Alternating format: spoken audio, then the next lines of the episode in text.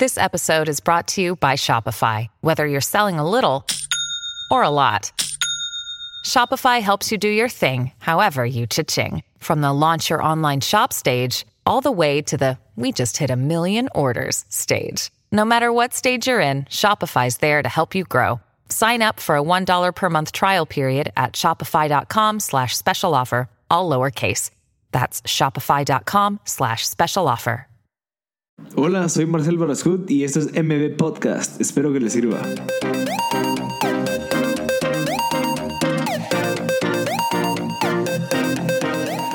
Hola a todos, gracias por sintonizar MB Podcast. Este es el episodio número 9 de MB Podcast You.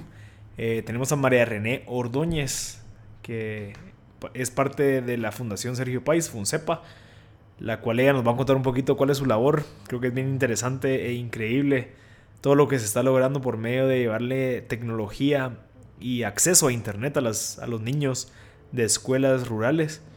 Em, nos cuenta un poquito, bueno, eh, de primero todo el tema es relacionado sobre qué son las fundaciones, cómo funcionan, porque hay mucha gente que más estaba hablando de cómo se hace una fundación, qué se necesita para hacer una fundación, qué conlleva llevar una fundación.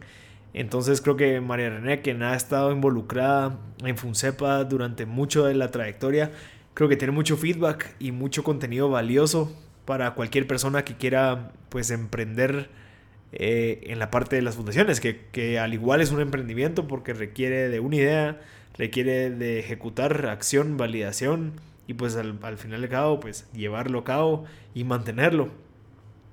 Entonces creo que es eh, un excelente episodio donde la gente que está interesada en eso puede aprender para poder llevarlo a cabo. Así que espero que les guste. Eh, muchas gracias a los patrocinadores de M Podcast You, que es Ariopost, que nos hace todas las compras y la importación de los libros que damos en el giveaway. Eh, también tenemos unos libros para la biblioteca de M Podcast. Eh, ellos pues nos hacen la compra y la importación desde cualquier parte de Estados Unidos con un solo clic en su página web ariopost.com. ingresas el link de tu producto, ya sea de Amazon, de eBay, de cualquier página, y ellos ya te sacan el precio total en Guatemala. Incluso si en dado caso viene a Guate eh, no te gusta, pues lo puedes devolver. Así que muchas gracias Aeropost. Field Office que nos apoya con el estudio en Mil Dina Noches, muchas gracias.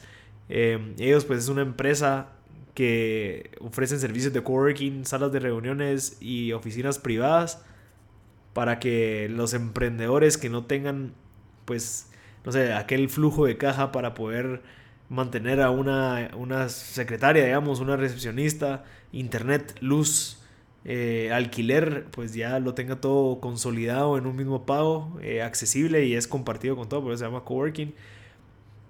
Entonces creo que es muy, muy recomendable a toda la gente que está empezando, que ya validó su idea y que, y que ya está empezando a vender. Incluso la gente que quiere empezar un negocio, eh, creo que es importante irse a meter con mucha gente que está emprendiendo para entender cómo funciona y así pues succionar e incluso compartir las ideas que uno tiene para escuchar un feedback. Así que muchas gracias a Field Office y espero que les guste este episodio de M Podcast. Eh, ese sería el número 9, así que ahí vamos, ahí se vienen buenísimos. Eh, síganos en las redes sociales, en Instagram como Marcel Barascut, pues ahí es donde estoy compartiendo todos los episodios, eh, toda la información, todos los giveaways.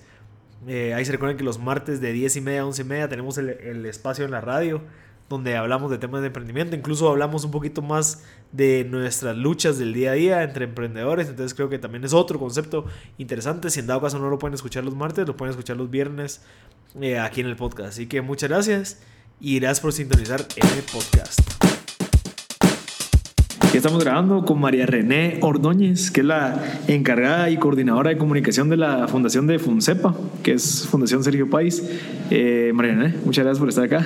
Gracias. Eh, hola a todos. Eh, pues la verdad que siempre es un honor para nosotros poder platicarles un poquito de, de la labor que hacemos y pues como jóvenes muchos pues siempre tienen la duda de, de qué representa trabajar en una fundación y pues feliz de poderles contar un poquito de mi experiencia. Gracias Mariana. Si quieres empecemos, ¿qué es FUNCEPA?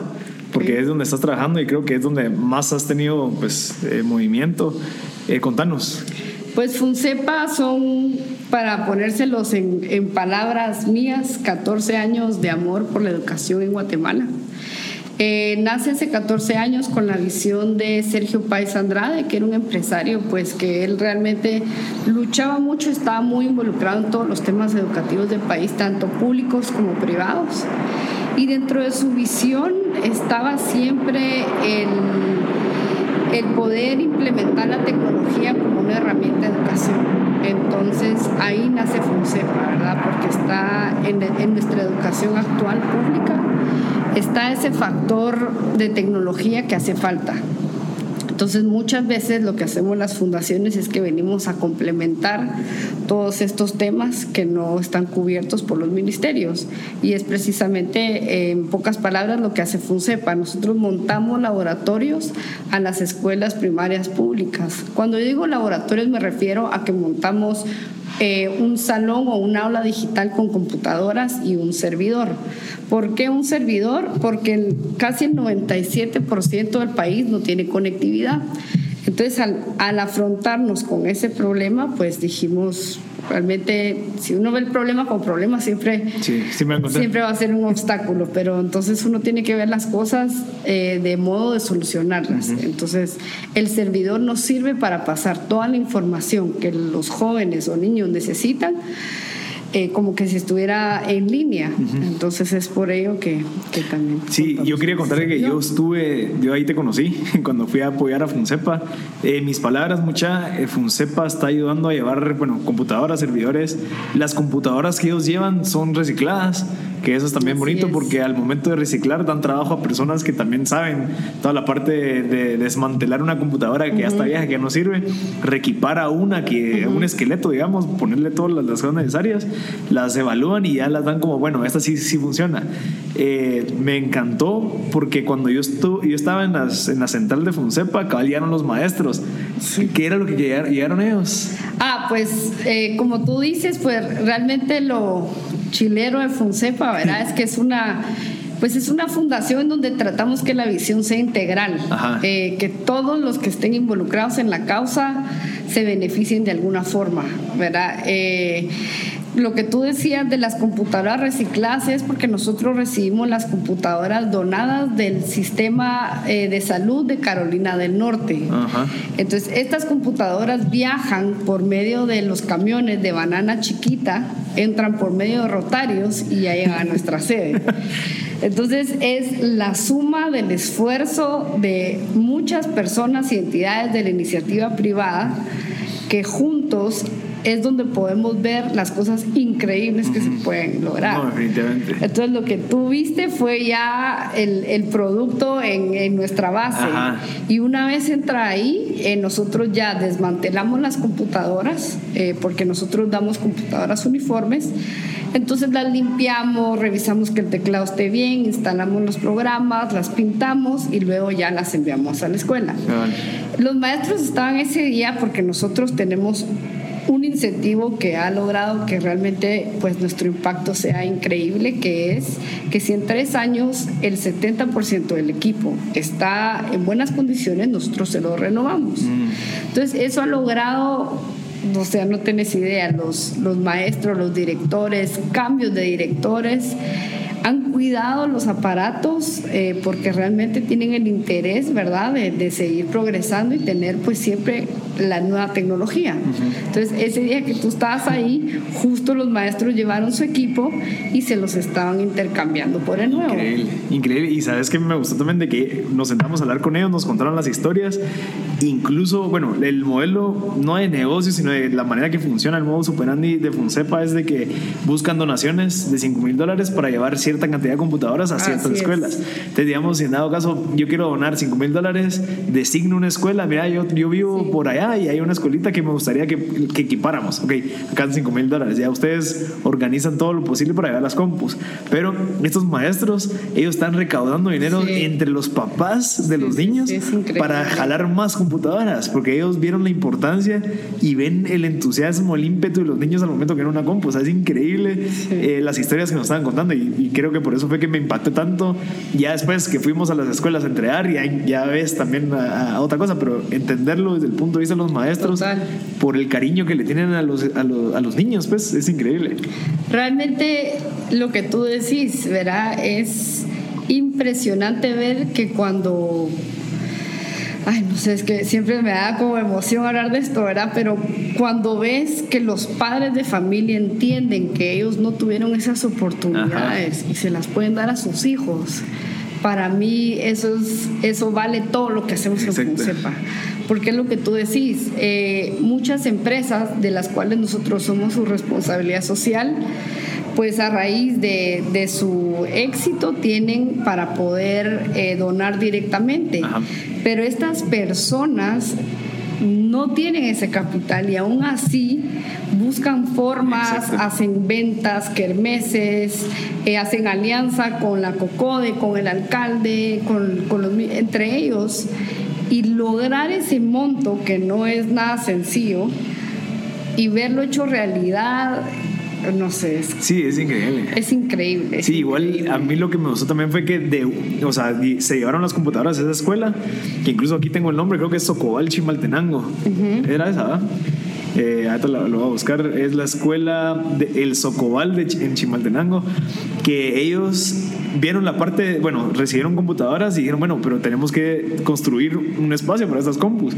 Bueno, recaudaron dinero, lo construyeron, ok, vieron que funcionó, ok, pero entonces, y si hacemos un, eh, creo que mejoraron la cancha de fútbol. Mejorar, sí, sí, sí. Ajá, ellos creo que las faltaron, le hicieron, le pusieron grama, o sea, todo ese ímpetu que se fue logrando por haber hecho esto y haber logrado eso, ha llevado que esa escuela de pasar de, nada a tuvo computadoras, tuvo un salón más grande, después tuvo un jardín y después tiene, o sea, tiene espacios para hacer deporte, entonces creo que incluso ven ellos mismos ven esos beneficios pues que totalmente, aparte ven que lo pueden lograr, que cuando se quiere se puede y que vale la pena invertir en la educación de los niños. Por ejemplo, eh, muchas comunidades no tienen acceso muchas veces a que los niños lleguen a la escuela. Entonces, eso mismo también los obliga, ¿verdad? A si, bueno, si el líder de turno pues no me lo va a solucionar, lo vamos a solucionar nosotros. Entonces, al final del día, como te digo, buscar el bienestar de los niños es realmente impactante y gratificante porque nos dice a nosotros que no estamos solos en esta lucha. Definitivamente. Y fíjate que una cosa que yo no sabía, eh, ignorancia consciente, es que en las escuelas hay dos tiempos. Está el turno de la mañana y el turno de la tres tarde. Tiempos, tres tiempos. Porque hay tanto niño que quiere estudiar, pero solo hay unas instalaciones, hay pocos maestros y y el problema de que esos tres tiempos o tres turnos están, separados completamente, o sea, tienen diferentes líderes. Entonces las compus, si se consiguieron por el, turno de la mañana, los de los demás turnos no la pueden usar porque son de ellos. Es una realidad que hay que entenderlo. La y, verdad que sí. Y lastimosamente existe, entonces hay niños que se quedan sin la oportunidad por falta de liderazgo de los del turno, pues. Totalmente. Mira, realmente nosotros quisiéramos, ¿verdad?, que los laboratorios fueran para toda la comunidad pero creemos mucho y en especialmente yo hablo a título personal que lo que es de todo no es de nadie. Entonces, realmente también puedo entender que el que realizó el proceso, el que hizo el esfuerzo de, por así decirlo, el director de turno, pues también tiene su derecho a, cuidar el laboratorio, ¿verdad? Porque sí. definitivamente no, el liderazgo no es igual y eso lo hemos visto muchas veces y lo vemos creo que en todo, ¿verdad? Eh, uno no se esfuerza igual que el otro, entonces ¿Cómo va a cumplir este si comparte el laboratorio, el otro es irresponsable?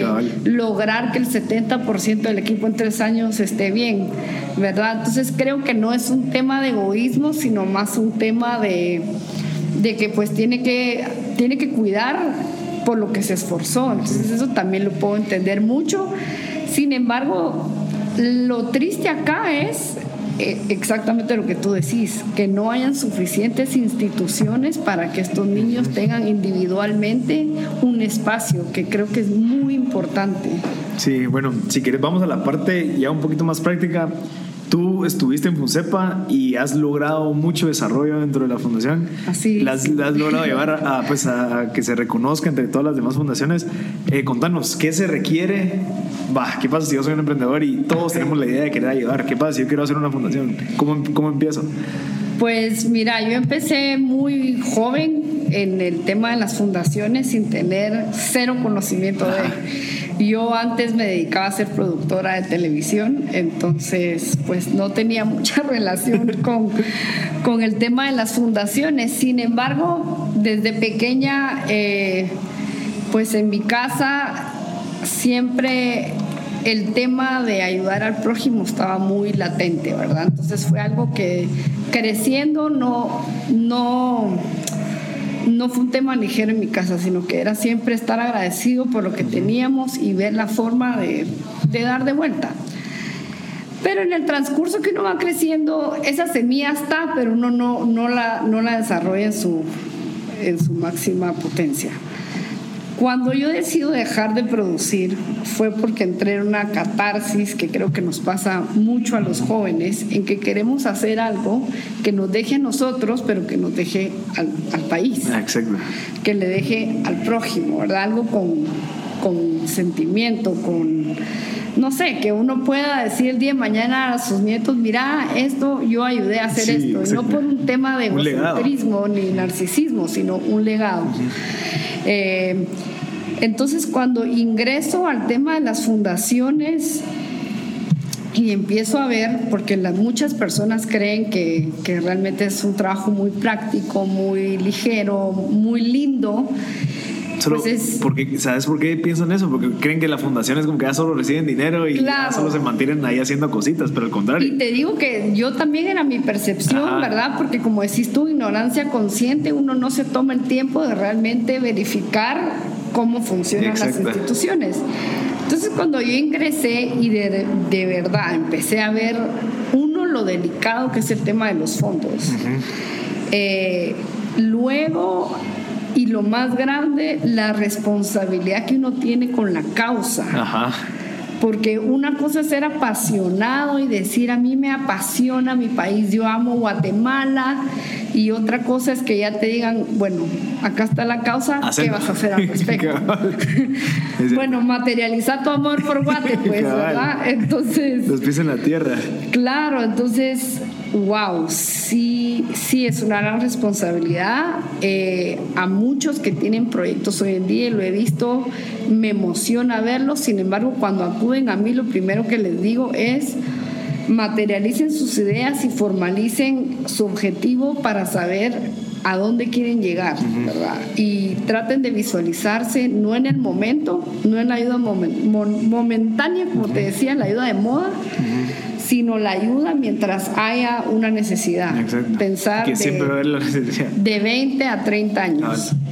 Entonces, nada, cuando ingreso y veo realmente la responsabilidad grande que es estar en una fundación, pues me doy cuenta que uno lo que necesita es tener pasión por la causa, de verdad creer, estudiar absolutamente todos los aspectos de, ¿verdad? Por ejemplo, si tú quieres ayudar en salud, literal, ver cómo funciona todo el sistema de salud, ver desde tu causa cuál es el aporte que vas a hacer hacia ese tema porque muchas veces pasa que doblas esfuerzos y eso no funciona. Sí, estás tratando de inventar la azucarada. Totalmente. O estás dividiendo, que, que, pasa mucho.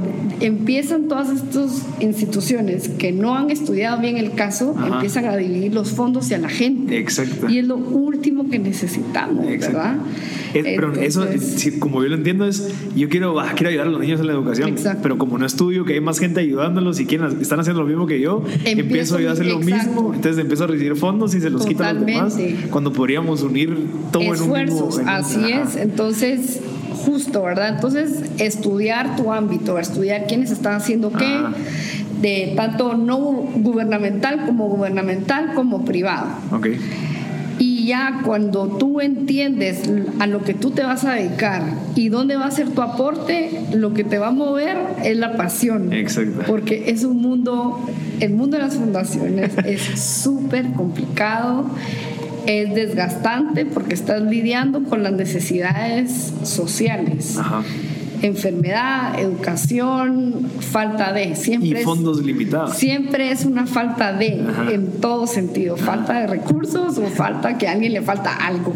¿verdad? Y, lo, bueno, y también lo, que hay que entender es de que no es lucrativo. O sea, vos no vas a ganar nada de una fundación. Obvio, si en dado caso vos estás ahí trabajando, te puedes dar un salario.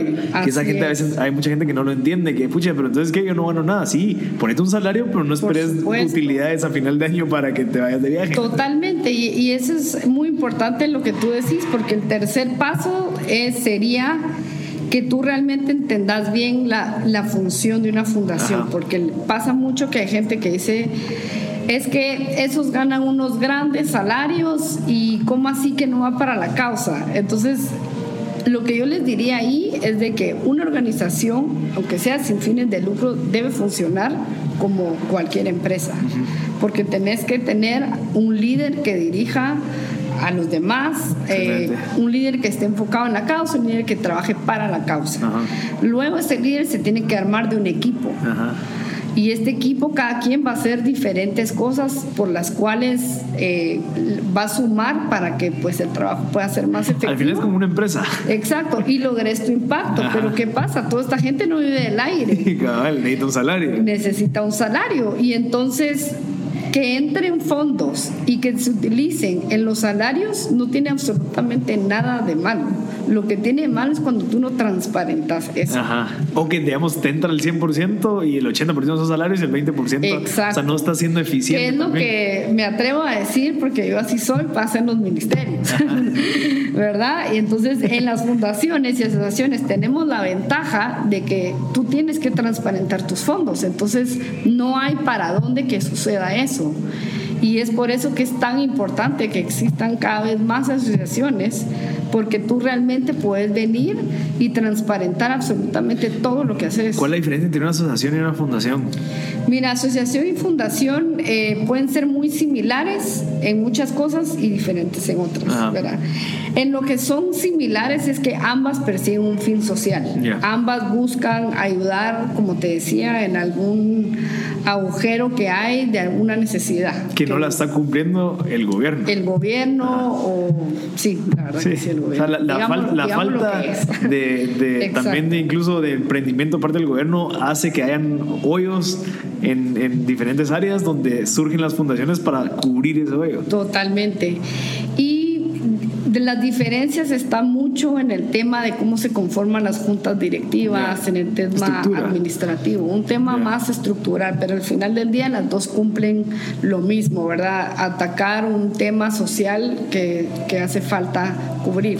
Ok, mira, estás leyendo de que hay una ley que está surgiendo que está queriendo como que no sé si, si cancelar o poder parar las fundaciones que ya existen o que van a que están creando. ¿Me puedes hablar un poquito de eso? Sí, digamos, es la iniciativa de ley 5257. O sea, todavía no es una ley, pero hay una iniciativa que se quiere lograr. la ley existe, ah, pero la quieren modificar. Ah, Esta modificación viene de parte del diputado Cristian Gabriel. Ok en donde ellos prácticamente lo que buscan o el fin último que ellos te podrían decir que están buscando es transparentar los fondos de las fundaciones y asociaciones. ¿Y qué hay que hacer? O sea, hay que entender de que también hay fundaciones que no se están llevando de la mejor manera, del por cual, o sea, se usan a veces, incluso si no estoy mal, para no pagar tantos impuestos. hay empresas de que tienen sus fundaciones para que donen, digamos, dinero a esa fundación y así se evitan, creo que te dan un... Un recibo de donación. exacto. Entonces, Mira, yo creo que como todo en la vida hay personas buenas y hay personas malas, ¿verdad? Eh, lo vemos en los gobiernos, en las empresas, en las iglesias, en las asociaciones. Siempre va a haber alguien que construye algo para bien y alguien que construye algo para mal.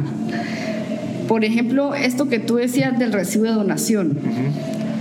En mi punto de vista, viene una empresa y prefiere decir, yo dono esta plata a esta causa que va aparte alineada con la responsabilidad social de mi empresa y me van a deducir de impuestos lo que yo, lo que yo invierta. Exacto.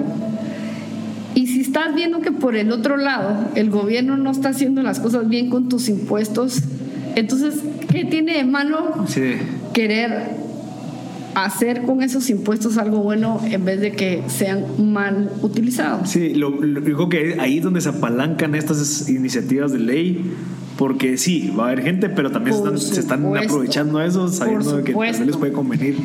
Mira, todo es un balance y si tú me preguntas a mí, creo que estas modificaciones a la ley son innecesarias porque sí ya hay procesos en donde tú podés transparentar absolutamente tu trabajo y la misma sociedad puede fiscalizar a las asociaciones que no estén haciendo bien las cosas. Bien las cosas, porque como fundación, como cooperativa, como asociación, tú tienes la obligación de transparentar tus fondos.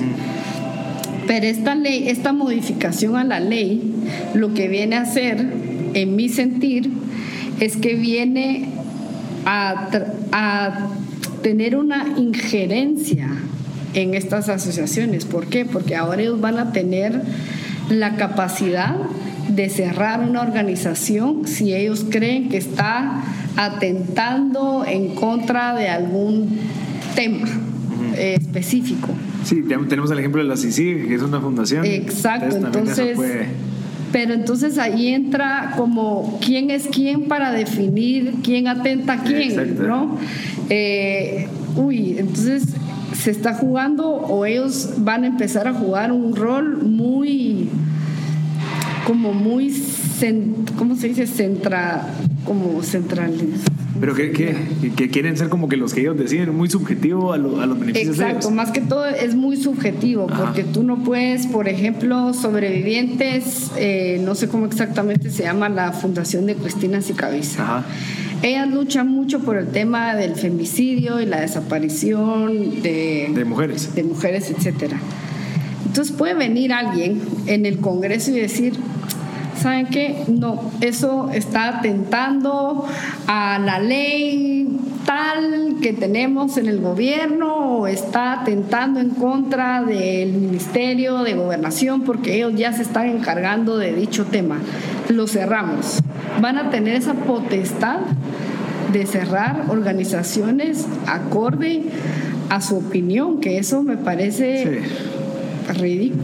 me parece me parece que entonces estamos, eh, caemos mucho y tenemos el riesgo de caer en, en, gobiernos centralizados como Nicaragua, Venezuela, etcétera, ¿verdad? Que no sé, que es muy, muy peligroso, la verdad que no, y lastimosamente eso evitaría el, el, crecimiento de estos emprendedores que tienen una idea, que pueden solucionar un problema que realmente está tangible, como la educación. O sea, tú vas a las escuelas, lastimosamente no tienen eh, tecnología, no tienen internet, menos internet. Entonces viene una persona y dice, bueno, ¿qué pasa si yo reciclo computadoras, las mejoro, les instalo los programas y las llevo? Ah, bueno, pero no hay internet. Ah, bueno, pero ¿qué pasa si yo pongo un servidor para que no requiera de conexiones de lo que sea?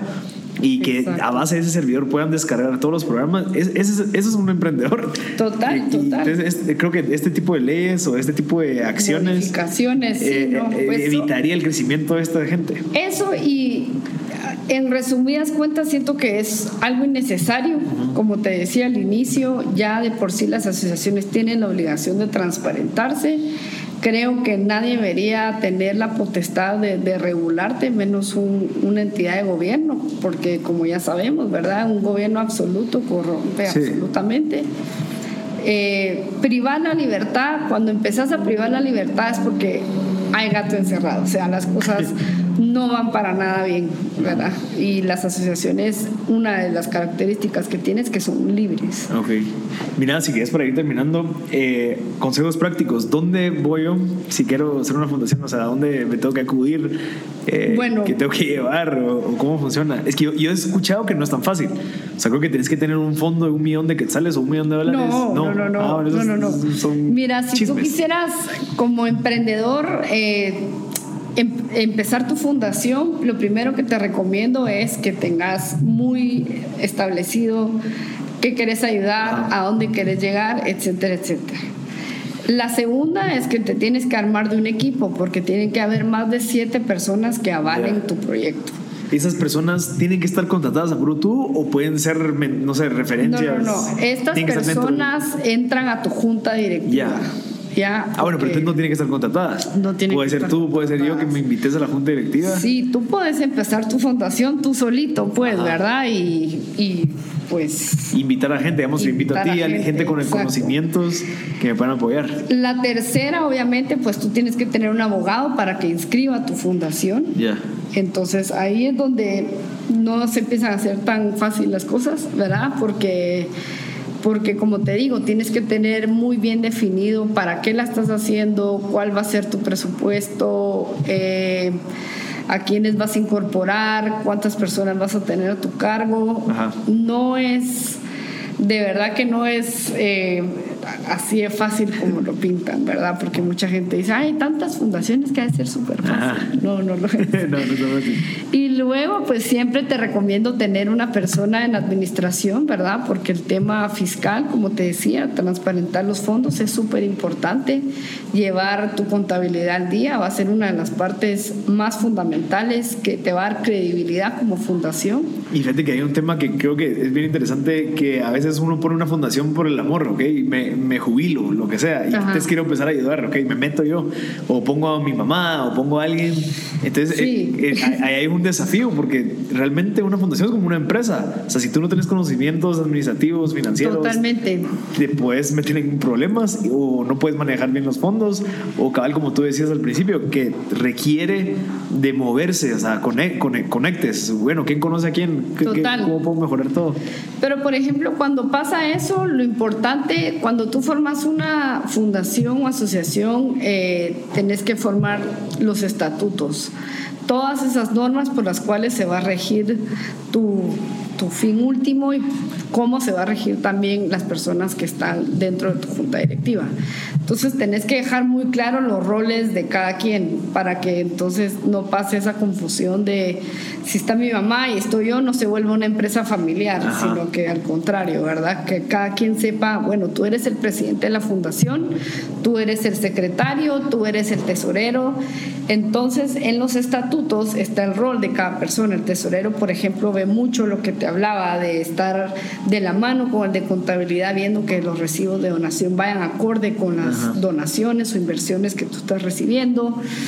Eh, por decirte, el secretario lleva las actas de lo hablado en cada reunión, de lo que se acuerda, de lo que no se acuerda, para que no haya ningún malentendido, porque siete personas tienen que estar de acuerdo en, en tomar la decisión y la mayoría, pues, cuando la mayoría vota, se hace en ese momento lo que, lo que, se piensa hacer. El presidente tiene un rol muy importante que es ayudar al director que hayan escogido para manejar dicha asociación.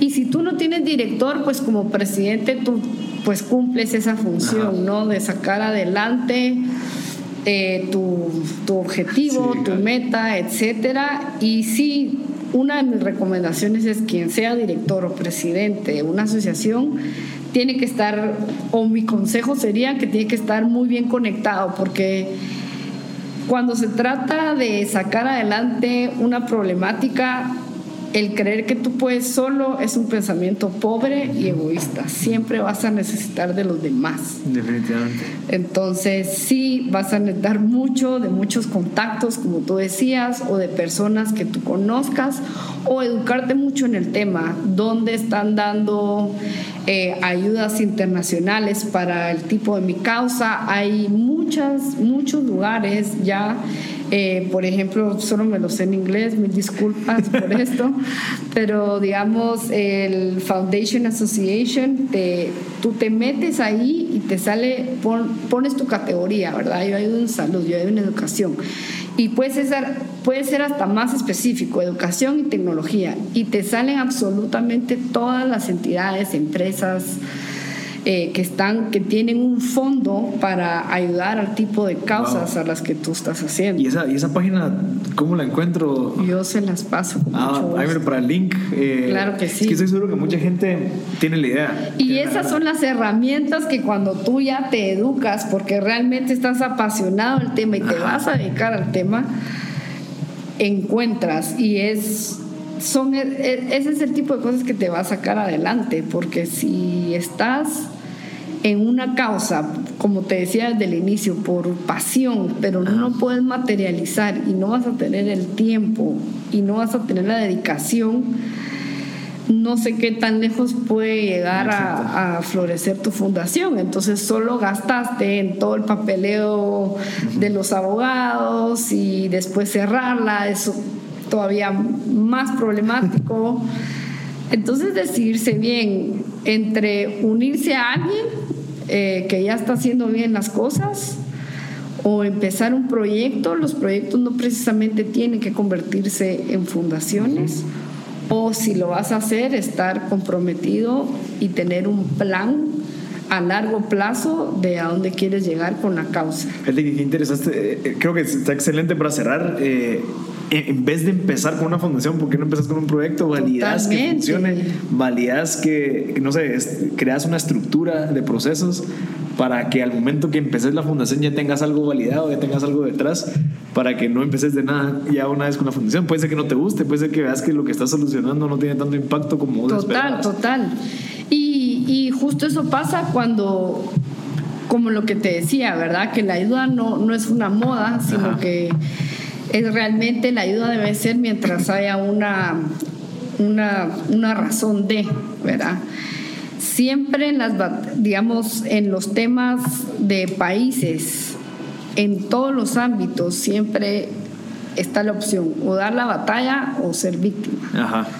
Y creo que muchas de las personas que no deciden ser víctimas dan la batalla y es donde empiezan a ayudar como ciudadanos saliéndose de su ámbito de trabajo para donar su tiempo, inteligencia, recursos o lo que puedan para una causa. Entonces, en ese, como que en ese espíritu, uno tiene que, por supuesto, agarrar esas fuerzas, pero también respirar profundo y decir, qué realmente quiero lograr con esto que tengo adentro de mí, que quiero lograr, ¿verdad? Como, bueno, eh, no sé, tal vez yo puedo apoyar más en esto, soy experto en esto, pero de verdad no, no dejarse como que guiar por ese por esa emoción. rush del momento, exacto, ¿verdad? Para decir, ahorita abro mi fundación y vamos a hacer y vamos a deshacer. De verdad, en ningún momento estoy desalentando a que lo hagan. Solo piénsenlo, estructúrenlo, planeenlo. Exacto, exacto. Y, valídenlo. Validarlo es muy importante y como te decía, eh, parece fácil, pero es es hasta un poco más de esfuerzo que, en un trabajo cotidiano, porque es tu día a día, es un 24/7, porque es una causa que, va más allá de, por ejemplo, en, tu empresa tienes un propósito, te pagan por resolver esto o por aportar en esto pero en las causas te vas dando cuenta en el camino que una te lleva a otra y otra otra y otra otra y para solucionando el mundo y entonces tiene que, tienes que estar muy apasionado, muy comprometido cuando te involucras en una fundación. Perfecto, Mariana. Si quieres para terminar, solo recomendame el libro que me dijiste al principio que, ah, te cambió y que... Pues yo, eh, uno de los libros que me cambió y que fue los que realmente me impactaron a la hora de, de pues tomar este rumbo de, la ayuda social y de ayudar a mi país fue El auténtico norte, porque es un libro que aparte de, darte mucha sabiduría en el tema del liderazgo, se basa en entrevista a 125 líderes alrededor del mundo, tanto jóvenes como, como adultos. ¿Es el auténtico o el verdadero? El, el auténtico, ahorita te digo que aquí lo tengo. Es el igual nos vamos a poner ahí. El auténtico norte. El auténtico norte. Entonces. Este libro lo vamos a estar rifando así para que. Total. Porque sí, sí se nota Son, como te decía, 125 entrevistas a líderes políticos, eh, CEOs de diferentes empresas. Porque yo soy una persona que más allá de. Yo necesito como. Eh, que a mí me expliquen así en, materia, en vivencia, lo que realmente viviste. O sea, a mí no me sirve un ideal. A mí me sirve que, que, me digas, bueno, lo que hablamos, ¿verdad? Que me valides lo que muchas personas han pasado para yo decir, ok, o sea, si pasa, sí, tienes razón, sí. Eh, sí me identifico, sí creo que por ahí está el camino y entonces la razón de entrevistar a estas personas es porque te dicen que en tu pasión en tus valores es, y siendo tú auténtico es donde tú vas a encontrar cómo salir de todos los crisis, obstáculos, emociones eh, y éxitos que te topes en tu vida, ¿verdad? Porque es, la, es quien te define, o sea, tus valores te moldean, tus valores te van a llevar a ser alguien que va a sumar o alguien que va a restar. Y ellos te explican en sus experiencias de vida, en sus tropiezos y éxitos, cómo, lograron ellos sumar o restar de acuerdo a sus experiencias. Entonces la experiencia y la pasión te van moldeando para, pues, Seguir para, sí, para realmente poder identificar qué tipo de líder eres y dónde puedes ejercer tu fuerza, ¿verdad? Que eso es lo que nos pasa muchas veces, que tenemos nuestro liderazgo disperso y entonces eso no, no es efectivo, tan efectivo ni te beneficia tanto a ti como al otro, ¿verdad? Entonces creo que es muy importante y es un consejo que le daría mucho a las nuevas generaciones, es que de verdad eh, su liderazgo no lo dispersen, que traten de encontrar esa, algo, esa, una, esa cosa. Esa cosa que, en donde ustedes puedan sumar toda su energía.